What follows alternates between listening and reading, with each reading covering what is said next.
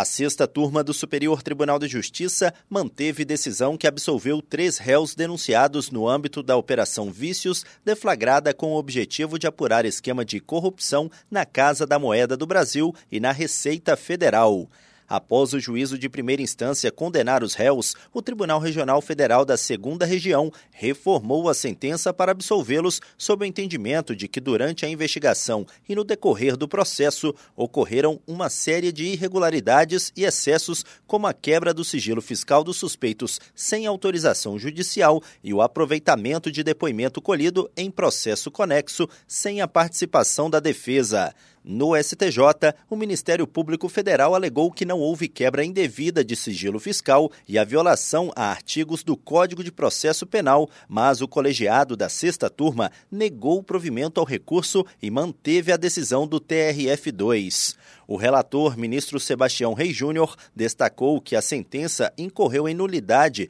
por violação dos princípios constitucionais do contraditório, da ampla defesa e do devido processo legal, na medida em que o magistrado utilizou para fins de condenação de prova produzida em processo conexo, derivado de desmembramento efetivado logo após o deferimento da denúncia, do qual o recorrido não participou na produção probatória. Do Superior Tribunal de Justiça, Tiago. Gomide.